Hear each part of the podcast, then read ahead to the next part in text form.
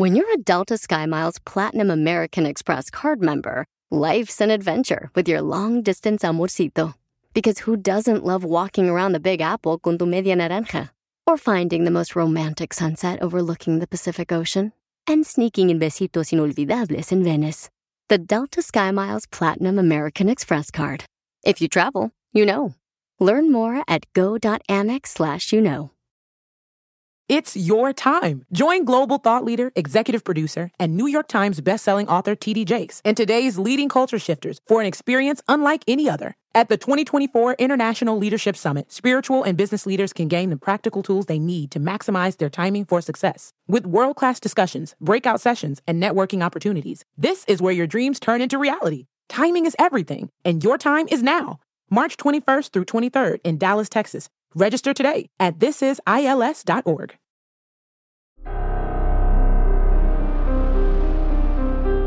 En Código Misterio encontrarás temas relacionados con energías, cuarzos, sanaciones, meditación, ovnis, fantasmas, pirámides, misterios inexplicables, culturas antiguas y continentes desaparecidos. Pero también nos remontaremos al conocimiento de nuestros ancestros para vivir una vida más sencilla pero plena. Bienvenidos.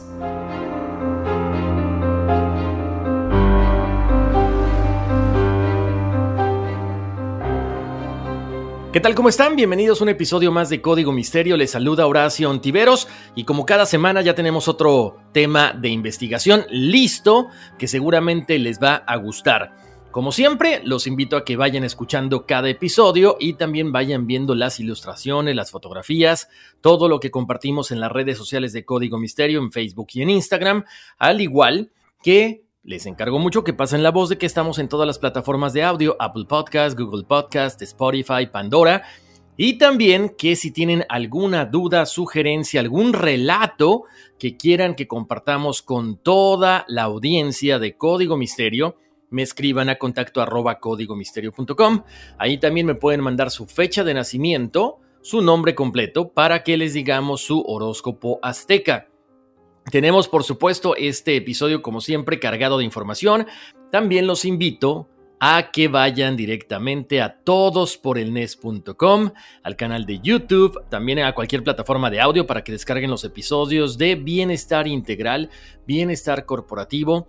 Muy interesante, hemos recibido algunos mensajes, al rato los vamos a leer en el otro episodio de Conversaciones Misteriosas, pero gracias, gracias que eh, en serio, se le pone la piel chinita a uno con todos los mensajes que ustedes me escriben, de que les encanta también eso, ¿no? Ustedes saben, esta es una pasión por todos estos temas misteriosos, por todos los temas paranormales, pero también el otro es bien interesante, sobre todo cuando compartimos y tratamos de impactar de forma positiva a las personas que nos están escuchando.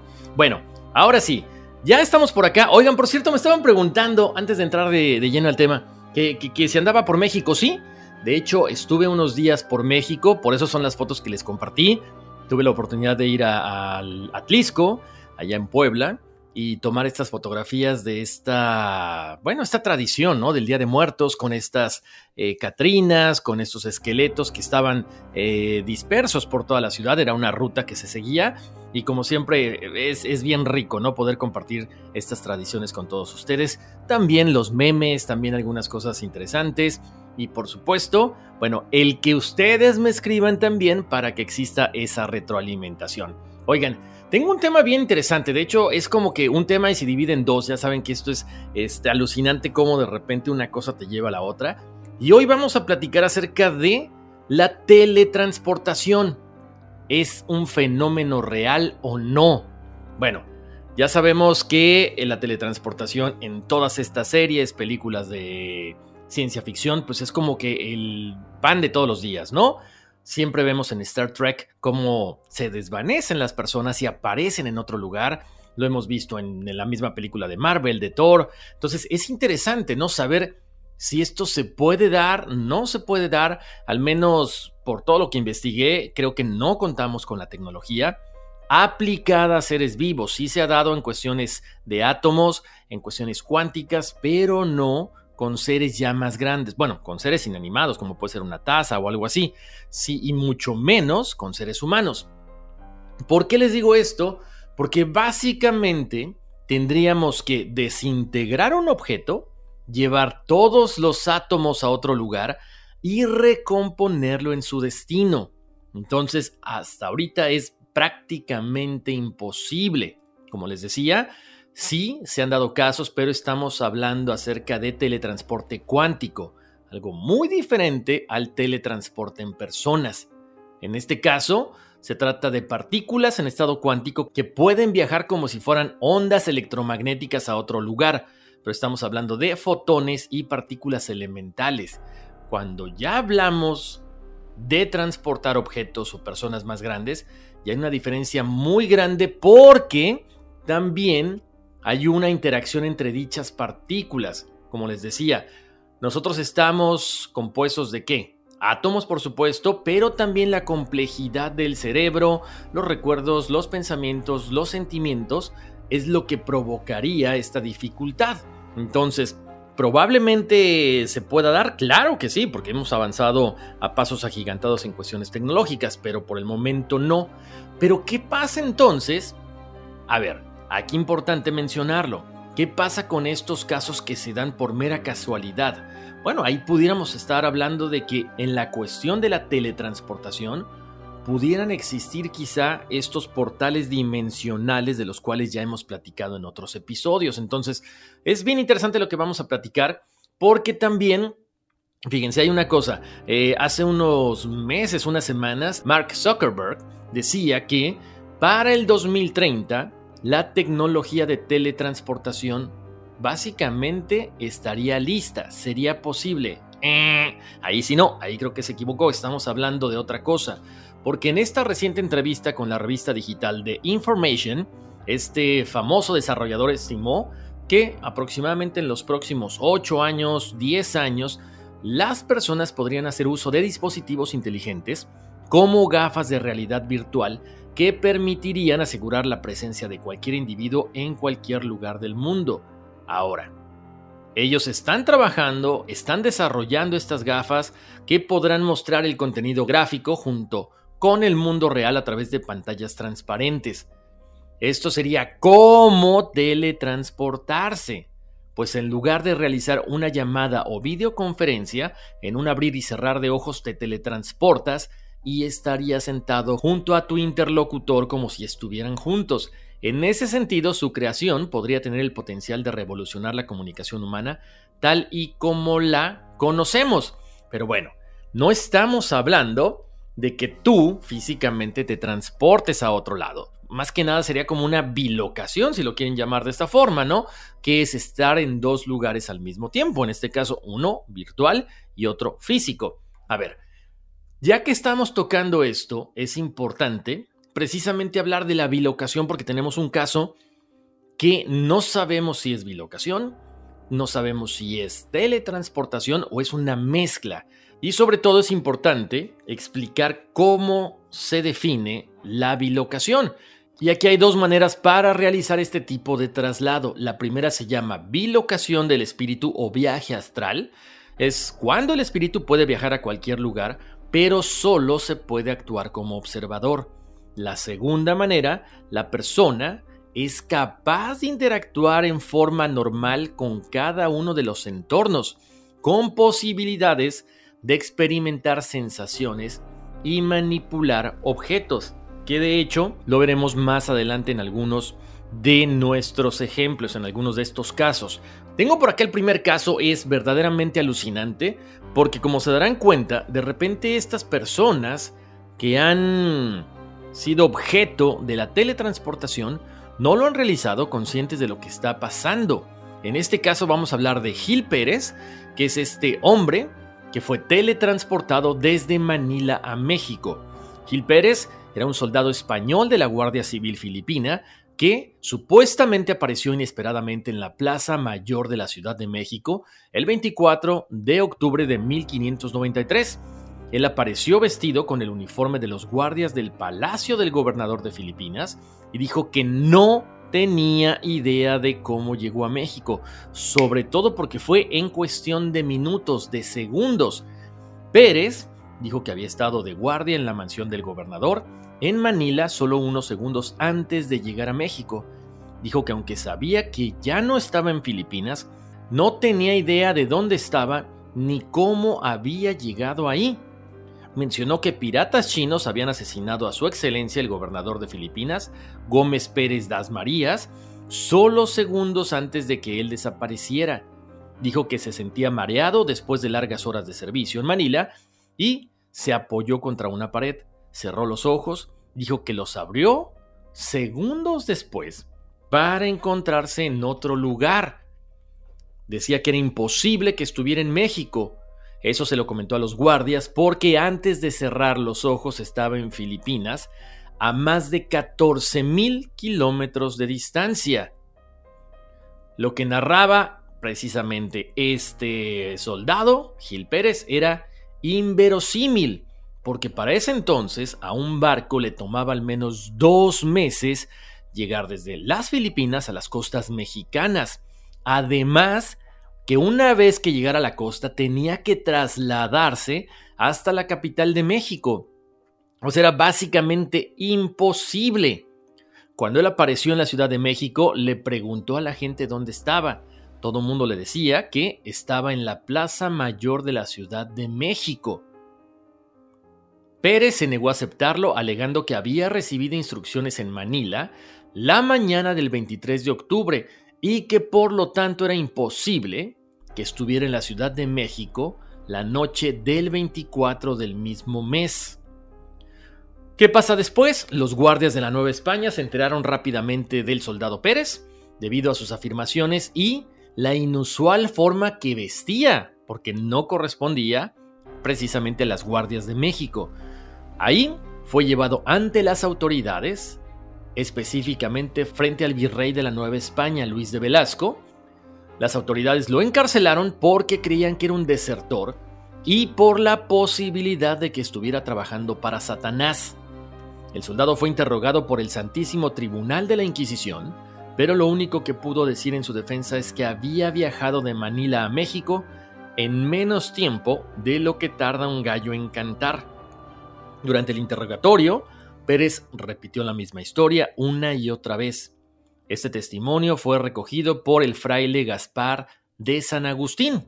Y aquí están las declaraciones de Pérez tal y como las transcribe el fraile. Mi nombre es Gil Pérez, testificó el soldado. En cuanto a estar aquí de guardia, hago en la medida de lo posible lo que se me ordenó. Se me ordenó esta mañana montar guardia a las puertas del palacio del gobernador de Manila. Sé muy bien que este no es el palacio del gobernador y evidentemente no estoy en Manila. ¿Por qué o cómo ha podido ocurrir? Lo desconozco, pero estoy aquí y ese es algún tipo de palacio, así que cumplo con mi deber en la medida de lo posible. La pasada noche, al gobernador de las Filipinas, su excelencia don Gómez Pérez das Mariñas, le cortaron la cabeza con un hacha y murió por esta causa. Pérez, un soldado devoto y condecorado, tomó todo con calma y trabajó con las autoridades. Finalmente, se descubrió que era un cristiano devoto y debido a su comportamiento ejemplar no fue acusado de ningún delito. Sin embargo, las autoridades mexicanas no estaban seguras de qué hacer con el escenario tan inusual y lo mantuvieron en prisión hasta que llegaron a una conclusión firme. En su encierro de más de 60 días, Gil contó todas estas aventuras una y otra vez a los guardias, presos y funcionarios. Seguían sin dar crédito a esta historia y aparentemente él sentía que iba a pasar toda su vida en prisión. Pero, ya saben, la gente comenzó a compartir su historia y al poco tiempo llegó a las costas mexicanas un barco proveniente de las Filipinas, de Manila, el cual traía la noticia de que piratas chinos habían asesinado al gobernador de Filipinas Gómez Pérez das Mariñas. Esta noticia, ya que se corroboró por parte de la gente que venía en el barco, dejó heladas a las autoridades mexicanas, porque no solamente era el asesinato del presidente, sino que corroboraba la historia del soldado Gil Pérez que lo había contado dos meses atrás. En esta misma embarcación proveniente de Manila también venía un soldado español que reconoció de inmediato a Gil Pérez como uno de sus compañeros. Ante todas estas pruebas, las autoridades decidieron soltar al prisionero y él decidió regresar a Filipinas. Fue Fray Gaspar de San Agustín quien habría escrito sobre la teletransportación del soldado Gil Pérez, basado en entrevistas a personas que conocían la historia, a fin de poderlo publicar en el libro La conquista temporal y espiritual de las Islas Filipinas, que salió a la luz en 1698. Él comentó, es digno de ponderación que el mismo día que sucedió la tragedia de la muerte de Gómez Pérez, se supo en México por arte de Satanás, de quien valiéndose algunas mujeres inclinadas a semejantes agilidades, trasplantaron a la Plaza de México a un soldado que estaba haciendo posta una noche en una garita de la Gran Muralla de Manila, y fue ejecutado. Tan sin sentirlo el soldado que por la mañana lo hallaron paseándose con sus armas en la Plaza de México, preguntando el nombre a cuantos pasaban pero el Santo Oficio de la Inquisición de aquella ciudad le mandó volver a estas islas, donde le conocieron muchos que me aseguraron la certeza de este suceso. Así lo narra en su libro Fray Gaspar de San Agustín. Varios autores han propuesto diferentes tipos de explicaciones. Algunos dicen que definitivamente, sí, es un caso de teletransportación. Otros mencionan que quizá desde ese entonces podría haberse tratado de un caso de abducción. Lo que sí es que muchas personas no se ponen de acuerdo acerca de lo que sucedió, pero es un caso verídico y es casi casi de los primeros que se mencionan.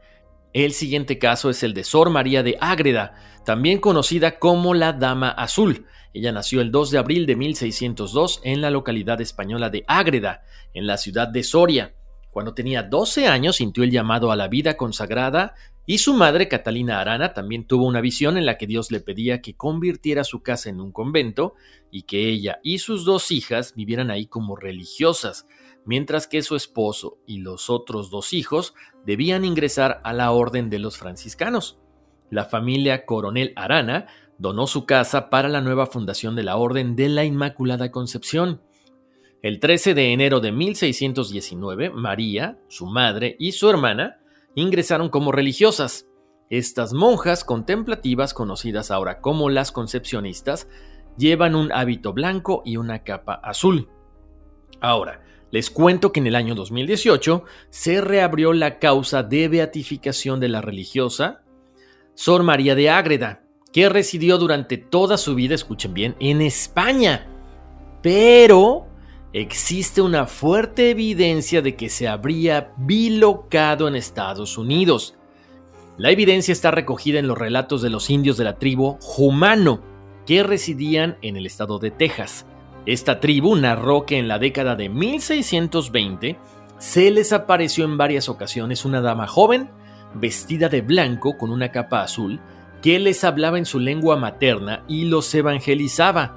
Monseñor Michael Seas, obispo de San Angelo en Texas, declaró en el año 2018 que ella habría tenido experiencias místicas donde venía el nuevo mundo. Visitaba a los indígenas, los evangelizaba y compartía su fe con ellos. Cuando ella venía, los animaba a que fueran a las misiones donde estaban los sacerdotes franciscanos y pidieran ser bautizados, agregó Monseñor. Según los registros de los misioneros de la zona, Sor María logró que se bautizaran a cerca de 2.000 humanos. Aquí viene una cosa interesante. La religiosa nunca viajó a América, pero se decía que desde su claustro contaba que en sus momentos de éxtasis veían nuevas clases de plantas, animales y personas. Incluso hablaba sobre un lugar donde dos ríos se encontraban, que coincide con la geografía de la ciudad de San Angelo en Texas, donde confluyen los afluentes sur y central del río Conchos. Monseñor Cis también comentó un fascinante detalle, porque la religiosa narró haberse encontrado en una ocasión con un líder indígena que tenía un solo ojo, Curiosamente, los misioneros franciscanos manifestaron que también habían conocido e interactuado con ese hombre. Para 1630, el padre Alonso Benavides, uno de los misioneros, visitó a su superior en España y le contó la historia. Este lo envió al convento de Ágreda para que conociera a Sor María, Y ahí, el sacerdote pudo contrastar la versión de los indígenas con la de la religiosa española. Ella fue ahí por primera vez en el año 1620, después entonces continuó con sus visitas. Ella me dio todos los signos que estuvo con ellos, escribió el misionero franciscano en sus memorias. En sus propios escritos, Sor María indicó que visitó a los indígenas unas 500 veces. Las bilocaciones cesaron luego que los humanos recibieron los sacramentos. En el año 1765 el Papa Clemente X la declaró venerable y en el año 2018 se reabrió su causa de beatificación. El vicepostulador, el padre Stefano M. Sechin, viajó durante una semana a Texas para estudiar la devoción de los fieles a esta religiosa. En declaraciones al periódico San Angelo Standard Times, afirmó que hay muchas pruebas de que la Dama Azul, como se le conoce a Sor María de Ágreda, apareció ante la tribu de los humanos. Sor María se destacó por sus prácticas de mortificación y oración. Mientras rezaba, solía entrar en éxtasis, especialmente después de comulgar. Pero a pesar de todo, ¿qué creen? Para ese entonces, la monja fue acusada de brujería. Los inquisidores la persiguieron e hicieron pruebas por años para demostrar que era merecedora de ir a la hoguera. Afortunadamente, la monja demostró su inocencia y comprobó que sus poderes de teletransportación o de bilocación no eran por una veneración al diablo, sino una fuente divina. Por ejemplo, ahondando en lo que les comentaba hace ratito, en 1622, el misionero del Nuevo Mundo llamado Padre Alonso de Benavides le escribió una carta al Papa Urbano VIII y a Felipe IV de España diciendo que alguien ya estaba convirtiendo activamente a los indios humanos mucho antes de que ellos llegaran a la zona. Cuando se les preguntó a los indios dónde habían aprendido acerca del cristianismo, afirmaron que les había sido mostrado por una dama de azul, europea y que esta misteriosa mujer, Chequen, les había proporcionado crucifijos y un cáliz que parecía provenir del convento de María Jesús en Ágreda. O sea, aquí estamos hablando de que haya sido una teletransportación o una bilocación, ella fue capaz de cargar con cosas físicas, crucifijos y un cáliz. Eso es impresionante. Por eso, Ahí ya nos queda la duda exactamente qué tipo de fenómeno es. Oigan, tenemos que ir a hacer una pausa comercial, pero regresando, seguiremos platicando acerca de teletransportación, si es un fenómeno real o no. It's your time. Join global thought leader, executive producer, and New York Times bestselling author TD Jakes and today's leading culture shifters for an experience unlike any other. At the 2024 International Leadership Summit, spiritual and business leaders can gain the practical tools they need to maximize their timing for success. With world class discussions, breakout sessions, and networking opportunities, this is where your dreams turn into reality. Timing is everything, and your time is now. March 21st through 23rd in Dallas, Texas. Register today at thisisils.org. Estamos de vuelta aquí en Código Misterio. Les saluda Horacio Ontiveros. Bueno, sigamos con este interesante y apasionante tema acerca de la teletransportación o de la bilocación. ¿Existe o no existe? Tenemos muchísimos casos de los cuales quiero platicar con ustedes. Chequen las fotografías que están en las redes sociales de Código Misterio y no se les olvide que en el siguiente episodio de Conversaciones Misteriosas le daremos lectura a todas sus vivencias en el mundo paranormal y también por supuesto platicaremos acerca de el horóscopo azteca, así que mándenme su fecha de nacimiento, su nombre completo, que a ratito les digo exactamente cuál es su horóscopo. Bueno, vamos a continuar con este tema y ahora vamos a hablar acerca de Carlos Mirabelli. Él era un medium, él era espiritualista brasileño de Sao Paulo, Brasil. Era muy conocido por realizar varias hazañas sobrenaturales, desde levitación, telequinesis y también teletransportación. Este es uno de los casos más impactantes a nivel internacional. Para muchos es como un caso increíble, para otros simple y sencillamente se trataba de un fraude, pero lo tenemos que platicar según informes, según investigadores, Mirabelli movía objetos, incluso objetos muy grandes, sin tener contacto con ellos. Levitó mientras estaba atado a una silla y desmaterializó y transportó objetos de todo tipo, incluido el mismo, a lugares distantes. también se comenta que produjo numerosas materializaciones diferentes de figuras completas a plena luz del día. Y los asistentes a las sesiones espiritistas solían reconocer estas figuras como parientes fallecidos, conocidos o figuras públicas conocidas. Los cuidadores y médicos lo examinaron cuidadosamente durante un máximo de 30 minutos e informaron sobre las funciones corporales ordinarias. Se tomaron fotografías de las figuras que misteriosamente al poco tiempo se disolvían lentamente o se desvanecían ante los ojos de todos los presentes. Los fenómenos de materialización fueron asombrosos. Las figuras, como les comenté ahorita, no solo estaban completas, eran fotografiadas. Incluso los médicos hicieron exámenes minuciosos que duraron a veces hasta 15 minutos y afirmaron que estos seres humanos que aparecían estaban con una estructura anatómica perfecta.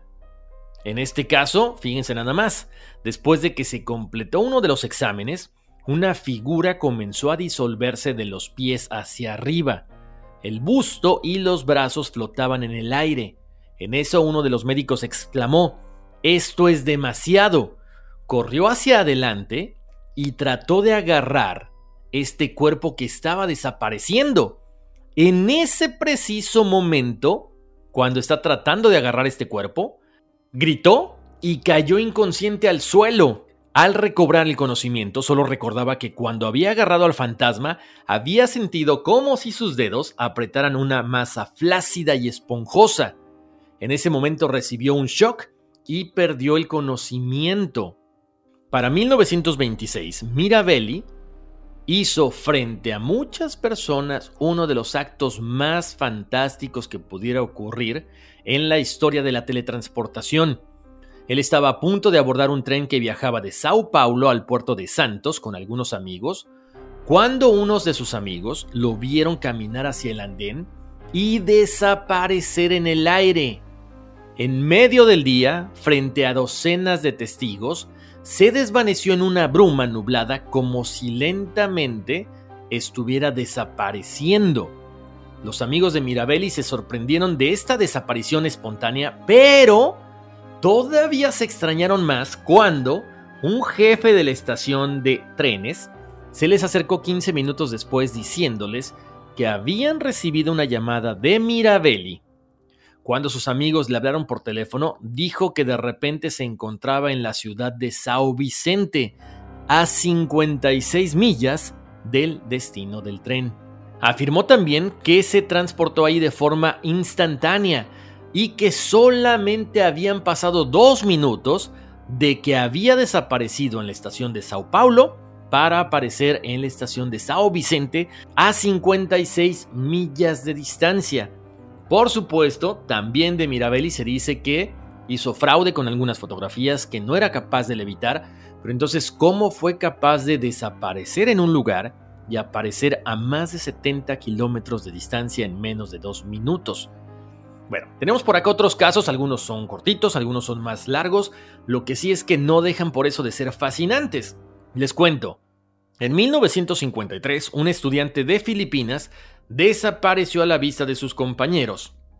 En esta ocasión, estaban las habitaciones cerradas y de pronto se comenzó a desaparecer, a desvanecer. Se dice que reapareció en otro distrito de Manila. Aquí quiero hacer una pausa porque estamos hablando de Manila, al igual que el primer caso que les mencioné. Será entonces que en Manila hay una puerta dimensional, hay este portal que de repente pudiera funcionar con algunos seres humanos de aparecer y desaparecer en otro lugar, ahí nos queda la duda. Para 1965, este ya es otro caso, les cuento que un corresponsal de la United Press International entrevistó a Cornelio Closa, el famoso muchacho invisible, que a la fecha tenía 25 años, estaba casado, tenía dos hijos y a él le había sucedido algo muy extraño 13 años antes. Él comenta que eso sucedió en 1951, cuando estaba en sexto año de primaria. Este niño comenta que un día se encontró a una joven hermosa vestida de blanco, con una larga cabellera rubia, tenía su misma edad e iba descalza. Cornelio observó que ella no caminaba sino flotaba. Aunque el joven no pronunció ninguna palabra, Cornelio entendió todo lo que ella dijo. Cuando le tocó la mano, él se sintió transportado a otro lugar y parecía que todo lo que él veía era real, pero era como de otro mundo, de otra dimensión. Tuvo más encuentros con la joven, incluso él menciona que fueron a los cines y que visitaron la feria. Lo que sí le llamaba mucho la atención es que cuando estaba al lado de esta muchacha, nunca se sentía cansado y nunca tenía hambre y además mencionaba que el tiempo era como si pasara lentamente. Aquí, por supuesto que algo empezó a fallar porque sus padres comenzaron a recriminarle de que no faltara tanto a la escuela. Pero por supuesto, esto nunca funcionó porque ahí viene lo interesante. Cuando él estaba dentro de la escuela, él veía cómo llegaba la muchacha, lo recogía y se salían del salón incluso con la puerta cerrada como si fueran una especie de fantasma. Las desapariciones eran cada vez más frecuentes, a veces estas desapariciones eran hasta por tres días, pero ya lo hacían frente a la familia, frente a los compañeros de la escuela y frente a los maestros. Ahí es cuando los padres deciden actuar y lo envían a una clínica mental, a un hospital, donde descubrieron que no tenía ningún problema, que no había signo de demencia, así que decidieron regresarlo a casa. A partir de ese momento las visitas de esta muchacha terminaron. Ahora, una vez más, ¿quién era esta chica? Era un ser de otra dimensión, usaban portales dimensionales para aparecer y desaparecer. ¿Por qué Cornelio no sentía hambre ni tenía ningún tipo de necesidad física cuando estaba con ella? Vamos a hablar ahora acerca del caso Cadwell. Eso sucedió muy cerca de donde yo estoy, en Cadwell, en New Jersey. Esto fue en 1970, donde, fíjense cómo son las cosas, ahí ya entramos a otras cosas que tienen que ver con teletransportación, bilocación, es si estamos viviendo en una realidad, como en un videojuego, o qué pasa. En 1970, varias personas, incluyendo policías, observaron lo que parecía una tela gigantesca que se alargaba hacia las nubes. La gente dice que era como un alambre totalmente rígido y parecía de plata. Algunos testigos mencionan que estuvo colgado a unos 150 metros por encima de edificios en dos avenidas de esta ciudad de New Jersey. La policía intentó rastrearlo, pero antes de poder descubrirlo o descubrir de dónde venía, desapareció. Algunos investigadores también dijeron que esta tela plateada se había visto a intervalos durante todo un mes. Incluso, una testigo dice que pudo obtener un pedazo de esta tela, de esta malla, no se sabe exactamente qué es. La versión de la señora Smith dice que un día escuchó un gran ruido en su tejado. Ella pensó que se trataba de un avión que estaba volando a muy baja altura y muy rápido. Pero cuando salió, se dio cuenta que había esta tela colgando precisamente en la parte del patio. Ella lo recogió, se lo entregó a la policía y decía, no era un hilo común y corriente, era un tipo de cáñamo, era un tipo de nylon, pero era como completamente distinto a lo que ella conocía. Era más transparente de lo que ella en alguna ocasión había podido haber constatado con los diferentes tipos de hilo que ella manejaba en su casa.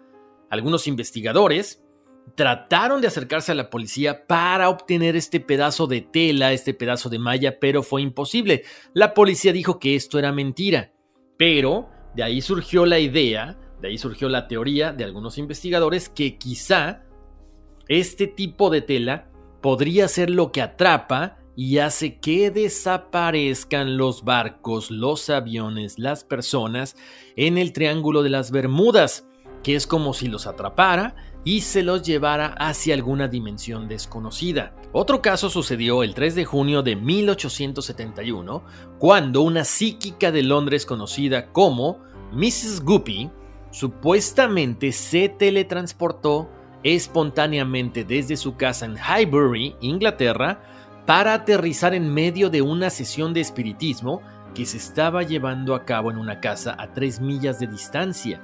Lo que más llama la atención, según los relatos, según los testigos de esta aparición y desaparición, es que la señora Guppy apareció de la nada en esta sesión espiritista, pero su ropa se había evaporado. Su vestido, sus zapatos, sus medias habían desaparecido. Solamente ella se materializó usando ropa interior. En 1901, la familia Panzini se mudó a una casa en Rubo, en Italia, poco después comenzaron a experimentar una gama de fenómenos paranormales increíbles, que iban desde los poltergeist y por supuesto la teletransportación, específicamente cuando su hijo de 7 años, Alfredo Panzini, comenzó a caer en trances profundos y regresar con visiones del futuro. A los pocos días, comenzó a teletransportarse de un lugar a otro, pero sin control. Durante estos episodios, se informa que Alfredo desaparecía repentinamente de su casa, normalmente frente a la vista de los demás, o sea, frente a su familia, frente a estos testigos, para reaparecer momentos, segundos después, pero en algún otro lugar de la ciudad. Pero ¿qué pasaba con Alfredo? Se notaba aturdido y confundido por el incidente. Posteriormente, a Paolo, otro de los hijos, también le comenzó a pasar lo mismo. Comenzó a teletransportarse espontáneamente de vez en cuando, y en una ocasión ambos hermanos desaparecieron de sus habitaciones para aparecer a bordo de un barco de pesca ubicado a millas mar adentro del puerto de Valeta. Estos extraños episodios de teletransportación fueron investigados por un asesor médico de los papas León XII y Pío X llamado Joseph Laponi, quien organizó un experimento para probar todas estas afirmaciones. Encerró a los niños en su habitación y selló todas las rutas de escape, incluidas las ventanas y puertas dentro de la casa. Pero aún así, los niños desaparecieron y reaparecieron instantáneamente a varias millas de distancia.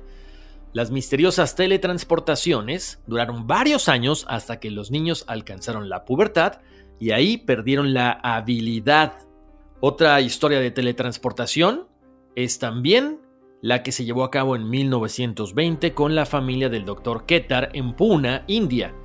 Este doctor experimentó algunos eventos bastante extraños, los dos hijos adoptivos comenzaron a afirmar que se habían sorprendido mucho al aparecer repentinamente en diferentes lugares, incluso dentro de autos cerrados o de casas cerradas.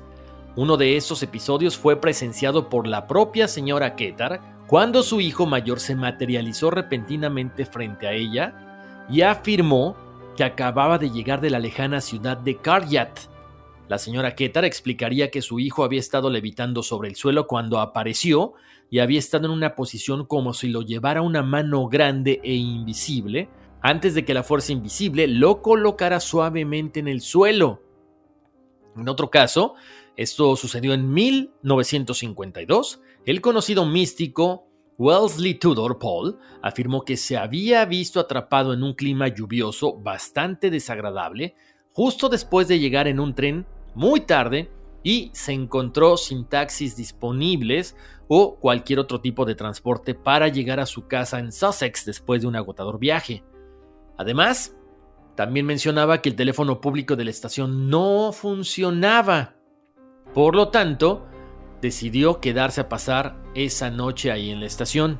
Él afirma que se sentó, comparó su reloj con el reloj de la estación, los cuales marcaban las 5.57 de la tarde. Lo que sucedió a continuación no está claro, pero Paul afirma que de repente y confusamente se encontró de pie en el pasillo de su casa.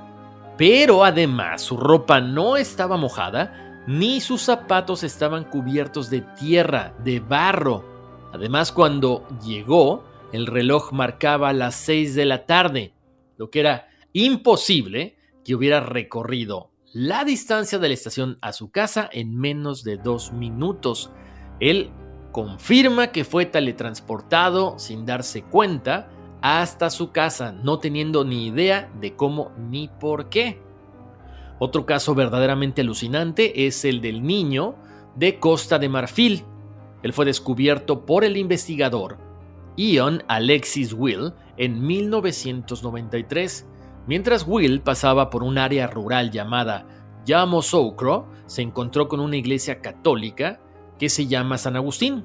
Ahí los sacerdotes se quejaron de un niño de nueve años que tenía la inquietante costumbre de desaparecer de sus habitaciones cerradas solo para reaparecer en lugares extraños, dentro de autos cerrados o en áreas donde no tenía absolutamente nada que hacer. Incluso, en una ocasión el niño se había desaparecido o desvanecido en el aire frente a muchos testigos sorprendidos mientras estaban desayunando solo para ser encontrado aturdido y confuso a cierta distancia afuera de la iglesia. Una investigación sobre los antecedentes de este muchacho descubrió que originalmente lo habían encontrado en un pueblo a unas 155 millas de distancia en estado de trance. Una investigación más profunda revelaría algo más extraño. El niño, cuyo nombre real era Dua Kouname Serge, había desaparecido en extrañas circunstancias cuando solo tenía cinco años. Había desaparecido del hospital de Tia Salé en Costa de Marfil solo para aparecer de repente e inexplicablemente en San Pedro a 200 millas de distancia. El papá del niño fue a recogerlo y cuando ya lo tenía volvió a desaparecer y apareció a 410 millas de distancia de donde lo habían recogido la última vez. Así continuaron estos saltos espontáneos a diferentes partes del país. A veces pasaban meses, a veces pasaban años, pero el niño seguía teletransportándose sin quererlo. Él simple y sencillamente decía, no lo sé, yo estoy dormido, estoy desayunando, estoy en cualquier lugar, cierro los ojos y aparezco en otro lugar no porque yo lo desee, sino que simple y sencillamente sucede. Ahora, quiero platicarles también, eso está interesante porque tiene mucho que ver con las cuestiones de los portales dimensionales. Bueno, en 1971, Al-Kiesig afirmó que había descubierto varias puertas o vórtices en los estados de Missouri y Arkansas, que supuestamente permitían la teletransportación instantánea de un lugar a otro viajando entre dimensiones. Según Kiesig, cada puerta es diferente. Uno podía caminar a través de estas puertas e instantáneamente se encontraba a varias millas de distancia de donde habían entrado, pero también estos vórtices podían llevar a la gente al pasado, al futuro o incluso a algunas estrellas lejanas. Él menciona que cada puerta es diferente, pero cree que si uno logra reconocer estas aberturas, podríamos viajar a lugares distantes y luego, con la misma forma en que cruzamos, podríamos regresar a casa. Bueno, con esto llegamos al final de este episodio de Código Misterio. Me encantaría que me dijeran qué opinan acerca de esto. ¿Existe la teletransportación? ¿Existe la bilocación? ¿Existen estos portales dimensionales? Ya lo hemos platicado muchas veces, ya lo hemos constatado. Hay miles de testigos, miles de casos, entonces quiero que me digan qué opinan acerca de todo esto. ¿Les ha pasado algo similar a esto? Bueno, como siempre, escríbanme a contacto arroba códigomisterio.com con sus experiencias paranormales para que les demos lectura en los episodios de Conversaciones Misteriosas, sus sugerencias, si quieren saber su horóscopo azteca, también me pueden escribir al mismo correo, si quieren ver todas, bueno, todas las cosas que posteamos, que publicamos en las redes sociales, estamos en Facebook y en Instagram como Código Misterio. Como siempre, les mando un abrazo enorme. Gracias por su atención, gracias por estar aquí conmigo, compartiendo a los que van manejando, a los que están trabajando, a los que están echando cotorreo. Lo que estén haciendo, ya saben, disfrútenlo, relájense, aprovechemos el tiempo y les mando abrazos, bendiciones y vámonos, que aquí espantan. It's your time. Join global thought leader, executive producer, and New York Times bestselling author TD Jakes and today's leading culture shifters for an experience unlike any other. At the 2024 International Leadership Summit, spiritual and business leaders can gain the practical tools they need to maximize their timing for success. With world class discussions, breakout sessions, and networking opportunities, this is where your dreams turn into reality. Timing is everything, and your time is now. March 21st through 23rd in Dallas, Texas. Register today at thisisils.org. Puedes hacer dinero de manera difícil, como degustador de salsas picantes o cortacocos, o ahorrar dinero de manera fácil con Xfinity Mobile. Entérate cómo clientes actuales pueden obtener una línea de un límite intro gratis por un año al comprar una línea de un límite. Ve a. Oferta de línea o límite gratis termina el 21 de marzo. Aplican restricciones. Xfinity Mobile requiere Xfinity Internet. Velocidades reducidas tras 20 GB de uso por línea. El límite de datos puede variar.